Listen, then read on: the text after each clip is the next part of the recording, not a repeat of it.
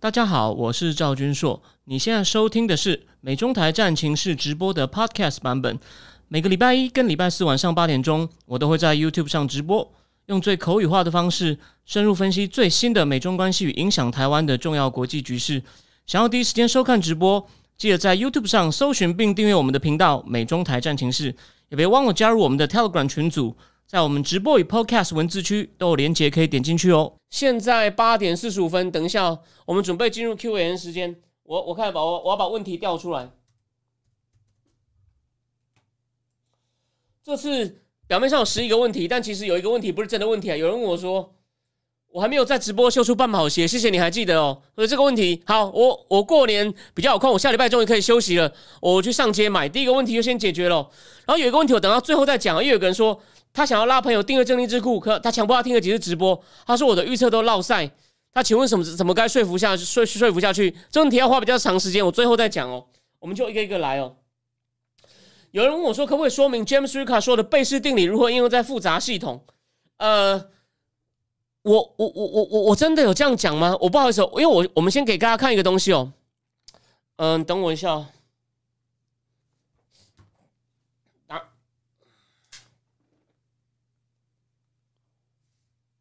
那个、那个，因为因为我要动的东西太多，所以我我先给大家看一个照片哦。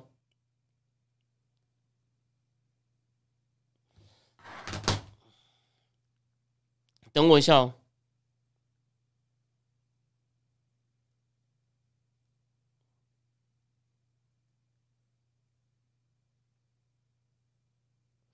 那个是这样，所谓的复杂系统哦，其实是一些那种。它其实就是一门数理科学，也是跟类似跟经济系一样，但是呢，可能容纳更多什么物理呀、什么生物、生物的变数啊，然后呢，就是也是我认为就是一套很像一套怎么讲，很像一个什么，像一个什么数理科学的一种模型啦。然后呢，你，但是我这边呢，我想要推荐大家那个，我想要推荐大家，就是。我想要推荐大家书哦，如果你真的想去看的话，如果你英文不错的话，因为当然它有一些那种没有没有什么数学，没有什么数学的书。等我一下哦，这个是专家，因为那个那个叫什么 James James Ricker，就是推荐他的书，就是推荐他的书，不就引用他了，引用应该是引用他。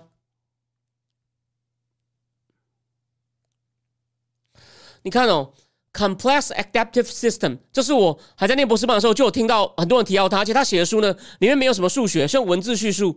这个 Scott Page 哦，你可以去 An Introduction to Computational Model of Social Life。你看，因为社会生活，你看它就是用一种 computational，就是很多数理计算的模型去模拟社会生活。因为社会生活，你看 James Ricard 不是说了，人类的文明就是个就是个复杂系统吗？好，那可是呢？重点我要讲的重点是，所以它里面有很多数学。那贝氏定理只是一个东西，所以这就是为什么贝氏定理应该我我如果我这样讲，我可能如果我有这样的叙述，我跟你说道歉哦，我这样讲是有问题的。我我们来看一下贝氏定理嘛，你看，它其实只是个条件哦，条件几率只是个条件几率的概念，它只是一种，比如说大家记不记得，就是比如说一一呃。每一万人里面哦，有一个人得艾滋病，可是这个艾滋病的事就是，比如说，好吧，如果是一万分之一嘛，可是艾滋病那个你去试艾滋病，你要去做检验啊，比较准确度是准确度是百分之九十九，也就是测一百次九十九次是准的。那有一个人呢，他他被测出我艾滋病，请问他是真的有病，是真的是一万里面之一，还是只是因为刚好那次测错了？哦，你就是要去用这个公式去算。所以呢，那跟复杂系统，复杂系统里面一定有更多数学。所以你有兴趣的人，我是真的没有时间。我小时候对这有兴趣，所以你去看那个 Scott Page 那本书哦。如果如果你怕现在没有记住的话呢，你可以在你可以想办法在在某个地方的我们网站上的 YouTube 频道问我，再把它贴上去。所以贝氏定理应该跟复杂系统没有没有具体的关系。但是讲到这因为有人问了，所以那个 Scott Page 的书，我是推荐你有兴趣的人有时间哦可以去看。好，再来。再回答一个简单的问题：桃园有什么推荐的日式跟法式餐厅吗？法式我真的不知道，日式哦，在中立有一家叫乐鱼料理亭，那家真的很有，那家我看到不少人打卡，我我可以感觉到那些都是老饕。中立的乐鱼或者是高铁站那边有家水之花哦，也还不错。水之花，我我我我知道这两家。然后第二个，他同一个人，他问我说：“J J Power 的发 J Power 的发言是已经放飞自我了？明年经济真的有望复苏吗？”现在市场上是觉得哦，通膨好像有点下来了，所以呢，它升息可能不会两码。不，你看本来不是说如果还压不下来，可能要持续三码，但后来发现，哎，十一十十月十一月见顶，就说两码，哎，十二月数据又不错，就说可能会只剩一码了。市场这么期望，可是哦。可像有个问题来了，中共解封，所以呢，如果经济活动开始恢复，不过其实目前看起来还好，十二月数字什么都还很难看哦。但是市场有这个期望，所以呢，我觉得鲍威尔还在算。我我我我我我觉得他怎么讲？有没有想过一件事？他如果现在放松，那通膨又在持续哦。如果他现在放松，让通膨没有在想象这样的快，你不要忘了，现在还有六哦。你以为六很少吗？哦，这真的不是共和党乱骂哦，只是没有就稍微下来一点点。他，你不要忘了，他的目标还是二哦，二跟六还是差很多。那当然有人说你降要降短期内降到二不可能，两年内可能至少要三四吧。可是我们现在才从七到六，那你真的有把握在未来一两季又降到三跟四吗？我不觉得哦。所以呢，鲍威尔可能。就说他一定还在一码或两码，还在那边想半天，哦，想半天。那如果二的话呢？经济复苏可能就没有那么好。但鲍威尔讲了，我不计一切代价，我不能让通膨变长期啊！如果变长期，他不就变那个谁，福克尔之前那个 Burns 吗？Burns，我会在文字里面写，Burns 就是太相信通膨都是因为工会乱开价，所以他那时候用一个七零年代方法，就认为我可以压抑工会的薪水跟物价就解决了。他认为物价会涨，就是工会在那边乱要薪水。你我们现在可能觉得很蠢，可是本人可以就提醒我们说，每个时代都有它的背景，他那种想也有他的道理。可他失败了，结果呢，再加上其他因素，轰，整个物价一发不可收拾。卡特连任失败，到了福克尔非常狠的这样打，打了好几年，然后呢，再交给魔术师葛林斯潘才压下来。所以我的意思是说，如果，所以现在鲍威尔在想什么这个问题？我没有到联储会专家，这个问题没有办法回答够好，这我承认哦。可是呢，目前哦，我就引用那个嘛，Ian Bremer 的报告，假那个反正呢中，反正基本上中共如果经济恢复的话呢，哎，油价可能也在往上升，干，它现在油价好不容易下来一点了，如果中共经济有初步回升的迹象，那就麻烦了，油价要上来，那你是不是只好又继续？油价不是你能控制的，啊，石油产油国也不帮忙，所以你是不是只能？继续就是大刀阔斧的升息砍，所以呢，有可能，所以经济会复苏吗？我觉得一半一半哦，就是还很难判断。其实牵涉到中共经济，那中共经济呢，我还在花一点时间观察。不能看起来习近平各方面有放软，但是你过年让我一个礼拜想一想，中共经济是个大问题。我其实心里是不看好，只是我怕我还是看错哦。也许真的有一些好的迹象，你要让我再仔细想一想，因为我最近太忙，我还没有时间哦仔细想这个问题。哦，笑千勇来了，欢迎。好，再来。他说：“为什么对法国魂牵梦萦？好像我对法国情有独钟，因为我很想去巴黎啊。因为我去并不像观光，我反正观光天我都很少去啊。我去，因为我我我基本上看得懂那个文字，这些正式的。所以呢，我去好像在那个城市生活一样。我有些法文老师的朋友啊，我是有些真的法国人的朋友，所以我会去法国人家里。所以。”呃，我很希望我将来比较有空，能够再回去巴黎。那个气氛跟日本也不一样，虽然我也很爱去日本，而且，对吧？就是巴黎真的有一种，你不要忘了，它是文艺复兴的高峰啊。海明威讲的是一场盛宴啊，没有流动两个字哦，它是一场盛宴哦。那时候路易十四那种开明专制底下呢，在工业革命以前呢，其实英他们把英国人看成是 the island of shopkeeper，那真正真正那个什么？真正真正欧洲文明的高峰是巴黎啊！不要忘了，俄国贵族全部，俄国贵族全部都讲法文，好吗？等我一下，有一个人问我一个很无聊的问题，我很快回他。好，就这样。所以呢，你要去体会那种在就是欧洲文明的高峰。其实那时候英国人虽然后来有追上大英帝国，可是呢，真正就说大英帝国是靠经济跟科技把欧洲古老那套也推出去，就是个欧洲更老的那套，更老的就是以法国为中心呢。德国那时候是各个小邦啊，所以你去会真的会想到很多事情。所以我就是我简单说，简单说是这样。好，再来再来下一个问题哦。他说有机会请格瓦推激进党新主席上节目吗？嗯，这是个好问题，我等一下告诉你。另外想请问，为什么建时台湾还允许台大政台大有政治系呢？因为人都他控制的啊，那个都他控制的。赖副总统有机会狂挽这一局吗？好，一个一个三个问题。哎，其实你有三个问题，没问题，一个一个来。有一本书叫郑鸿生写的，叫做《青春之歌》吧。反正那时候就有讲到，反正。那时候台大的那个好像法学院院长，就是以前政治系教国际公法老师啊，虽然他是法学家，可是他在政治系教书，也是我的老师啊。余宽四啊，都找那种很温文儒雅、绝对忠诚于党国的学者。那时候台大政治系的老师哦，基本上都是挑过的啦，都是挑过的。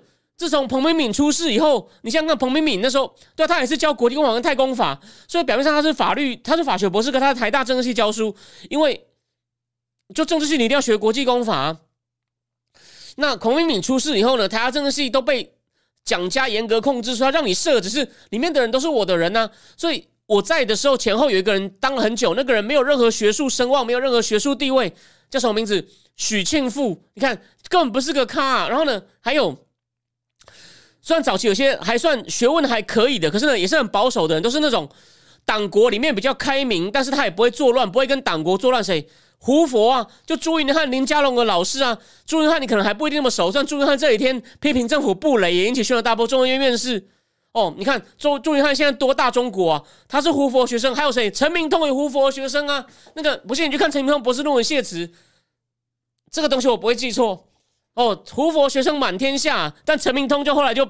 这个就比较例外啦，后来就变等于是早期就开始跟反对党很好啊，林佳龙啊、胡佛啊，胡佛第一代做选举调查，胡佛才是民调的祖师爷好吗？林佳龙的时候自己说祖师爷就被骂嘛。胡佛他严格来说，算他研究一些大学生的民主意识或什么，可是呢，那其实是他的思想哦，就说他的行为是很保守的啦。虽然思想在国民党里面还算是开明，他们所以。什么胡佛啊，袁颂熙去当过教育部次长啊，还有那个吕雅丽啊，以前你四十岁上的场举每次总统辩论都吕雅丽主持啊，那些人都是那种很保守的啦。哦，虽然说他可能心里也不喜欢国民党专制，可是不会闹事的。所以为什么台大可以成立政治系？赖夫有这种有机会扭转这一局吗？目前民调，王浩宇给的民调有些还可以啊，然后他的人也开始全面掌握党机器嘛，这我有讲嘛，但他也有用一些其他派系的，像郑国会的人。那个他现在就是怎么抓年轻选票了？那我觉得哦，这还要观察。可是呢，我比较乐观，我觉得中共会在搞砸。所以我刚刚说了，这其实要我对于中共未来半年政治经济局势的判断，你要给我一点时间哦。我就算判断会准，是我读很多东西，又不是靠两三分钟的 key 档。我认为对岸会搞砸一些事情。那有不是我已经有外交那个 foreign policy 有讲。中共习近平一急可能会战金嘛，这个我在节目里面有没有讲过？我早就讲过吧。所以有人说我分析掉期，如果你是指我台湾学的是我百分之百承认。但其他事情，我说我们等下来慢慢算点账嘛，好不好？就是我真的常常掉期吗？如果你是说中共最近的抗议啊、局势解封那个，我说了嘛，这个本来就突发的，因为一个新疆的大火。好，对不起，我先不要把问题混在一起哦。呃，然后还有一件事情哦，然后这个我等一下我再讲。现在还有还有一小段，我还继续回答。所以呢，但先假设外面不能，就说，但是民进党应该要就是，我要先把我我该准备的都准备好，我不能期望像当年再来一个香港。虽然我觉得类似的事情会来，所以呢，先不要急，先不要急。那他赖富先在党中央放进他信任的人，比如说办公室主任周威佑。那个许立明是秘书长，然后呢，现在就重点是你把林非凡那种放根号那种比较不接地气的换掉，你要像当年那次小英二零一八大败的时候，哦，开始去换一些路线，然后呢，引起一些年轻人跟一些摇摆选民，我只要把这些赢回所以今天苏贞昌，你看我之前讲嘛，当然这个不止我一个人讲，苏贞昌会下来嘛，那有一些那种太深绿，或者是就有些太好战的台派，我先讲哦，你要批评别的选民说没水准都没关系，可是民进党要做一些妥协跟转移时候，你不要这么一直骂说，你不要讨好他啦，这些人就糟糕了啊，就低人一票啊，你又不能够把他抓起来送去劳改，所以，所以呢。你不要苏文昌做了，我也觉得其实前两三年很不错，但最近太爱打架了，就太容易制造冲突了。我就说我反对一切有认为这种时候你去太冲突的话会堆高仇恨值不好。所以呢，孙文昌下来也好，就是呢，行政上可以跟赖清德配合，所以呢一步一步调，再配上一点外部机会，还有侯友谊真的跳上来的时候会。会越来越像韩国瑜，但是指他没料，他是不会讲疯话了。侯友谊的能力就大概就到一个就到一个县市首长了，所以侯友也会草包。只要不是郭董自己出来，郭董现在应该不会出来，所以呢，其他人都不够强，所以你放心，会渐入佳境。但是就是民进党内那种太深绿、太恨对方选民的人，现在先不要出声哦。你有这些想法没有关系哦，重点是你给赖富一点时间，但。他的偶包比较重哦，我也不是说完全乐观，只是说你给他时间，他应该会慢慢抓到那个节奏。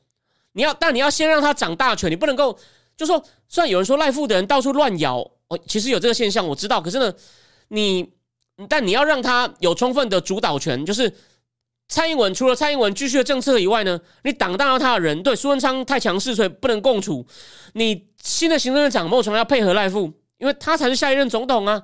你这个行政长只能干一年啊！你干得好，你跟他配合好，赖富当个总统就任命你啊！所以你要让赖清德有施展的空间，吼，然后让让以他为主，这很重要。那我觉得第一步已经踏出来了，所以审慎乐观，好吗？当然，你前面那些赖富底下的人咬人的人，现在不要咬人了，好好做事哦，好好的想办法争取年轻跟摇摆选民，然后再等大局对你有利。所以我审慎乐观，初步回答到这里，然后再来。对于这台海兵推会在媒体上这么大反应，其实蛮讶异。因为我的节目之前提过其他智库的兵推，像台积电，这是为什么这么被大量讨论？能够比较两次时空背景或者要素不同？因为这次他写的很仔细啊。上次哦，因为这种兵推有敏感性，有敏感性，所以台积电被攻击那次兵推写的其实很模糊，他就是大概告诉你怎么回事而已。这次你看一百六十几页，我再讲一次。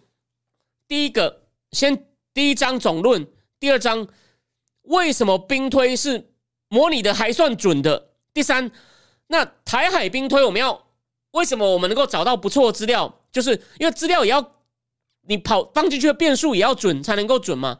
然后第四，想剧本，你看剧本讲的很仔细啊，所以可以讨论啊，而且它蛮符合现实的。我说了嘛，它里面引用了过去大量军事的资料，虽然不会讲太长，可是过去战史就是它的资料都是有所本。就有所本来设定剧本，所以呢，而且他写的还算平易。我说我军事素养没有很好，诶，我看他讨论以前的军事状况，我都看得懂。所以，只要你英文好的，我甚至建议你，你可以亲自去看啦。那英文不够好的，就等我继续，我会继续写这方面的东西。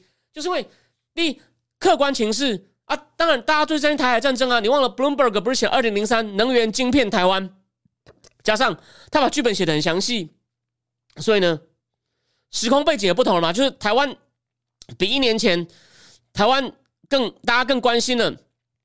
第二，它要素就是这个报告很仔细，所以你可以根据他，他把所有的背景什么巴拉全都讲出来了，讲的很仔细，所以他你你一定就是你可以去一个一个去对照，跟你想的跟你脑中想的也不一样哦。尤其是美国的情况、中共的情况、台湾，你看他不是讲了吗？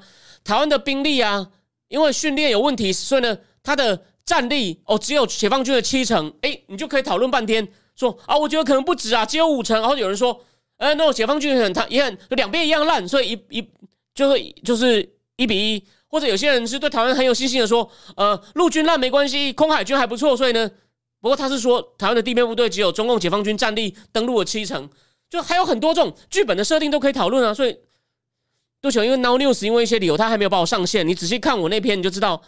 我把他的前提条件都写基本的基本剧本的前提条件写出来了，那些你都可以一个一个去讨论，这是为什么引起很大的关注。好，先回答到这里，再来哦。他想关于李喜明将军论点的看法。李喜明主张台湾小，中共大，预算差几乎让台湾失去制空制海权。战机跟大型船舰可能在开战第一波就毁损大部分，是台湾现行的大空军、大海军思维需要改成以拒止为止的作战思维，改买高存活的小型反反空防舰武器，但因此会失去面对灰色侵略、军演频繁过中线能力。李将军主张以寻求。同周边盟友来应对，我想问的是，无法主动应应对灰色侵犯的我们，如此一来，会不会让台湾人民的恐惧增加，让投降派的声音主导舆论，反而会让我们的人民心态未战先败？这就是必然会发生的未来。我们只能加强自己台湾的信心，并没投降派主导。OK，这边先停一下哦。呃，那个我我一开始忘了讲哦，那个因为这个这部分会开放所有人看哦。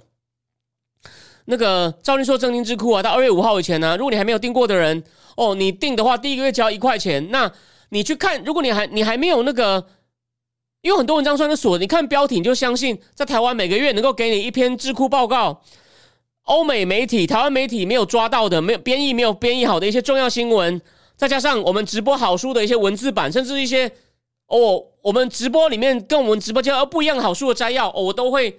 告诉你，我想这个资讯量很不错，对你思考未来一两年很大政治经济变化，而且我们是绝对不但紧跟时事又有深度。那你愿意试试看的话，订一年第一个月交一元，你之后想要取消也没关系哦。所以你有兴趣的人哦，你对这些问题越来越疑惑，你想要找一个好的参考点的人，我相信我这个方案呢，哦是不错的，是不错的。希望你有兴趣的话呢，哦可以考虑一下，好吗？好，那再来我们后面的回回答呢，就只有。